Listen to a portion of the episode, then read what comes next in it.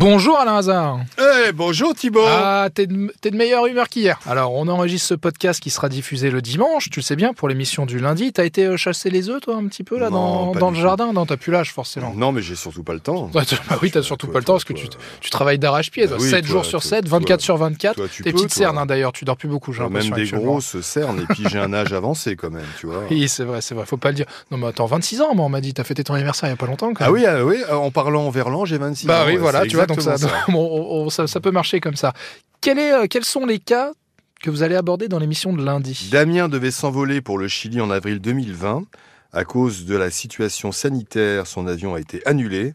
Un an plus tard, on lui a annoncé que son remboursement de 766 euros avait été effectué, mais Damien n'a rien reçu. Et pour Mmh. cause, la compagnie l'a envoyé sur un mauvais RIB. Ah d'accord, voilà. Bon, au moins on sait, on sait où est parti l'argent. Déjà, c'est pas, Exactement. c'est pas trop mal. C'est Cela mieux ça plutôt qu'il soit parti à. on Ben oui, donc a priori, je pense qu'on va le retrouver. Bon, Cela fait plus de six mois que la pompe à chaleur réversible, donc chaleur en hiver et froid en été, de Jean-François est hors service.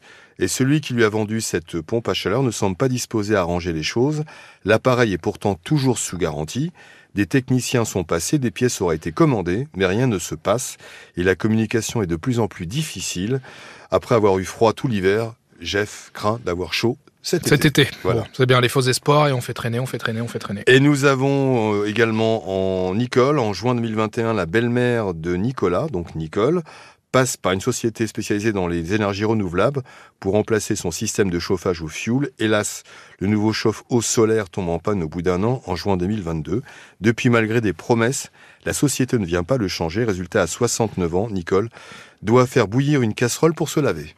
Bah, c'est bien, retour au Moyen-Âge, un petit Euh, peu. Hein. oui, oui, Voilà, oui, C'est, euh, c'est toujours, toujours assez sympa. Ouais, et puis je pense qu'à 69 ans, tu as le droit tout de même de d'avoir euh, de l'eau chaude. euh, Oui, ça s'entend, C'est ça le s'entend. minimum. Bon, encore beaucoup de, de boulot pour toi et ton équipe. Et puis, bah, on vous souhaite bon courage et rendez-vous à 9h sur l'antenne de RTL. À bientôt, mon cher Thibault.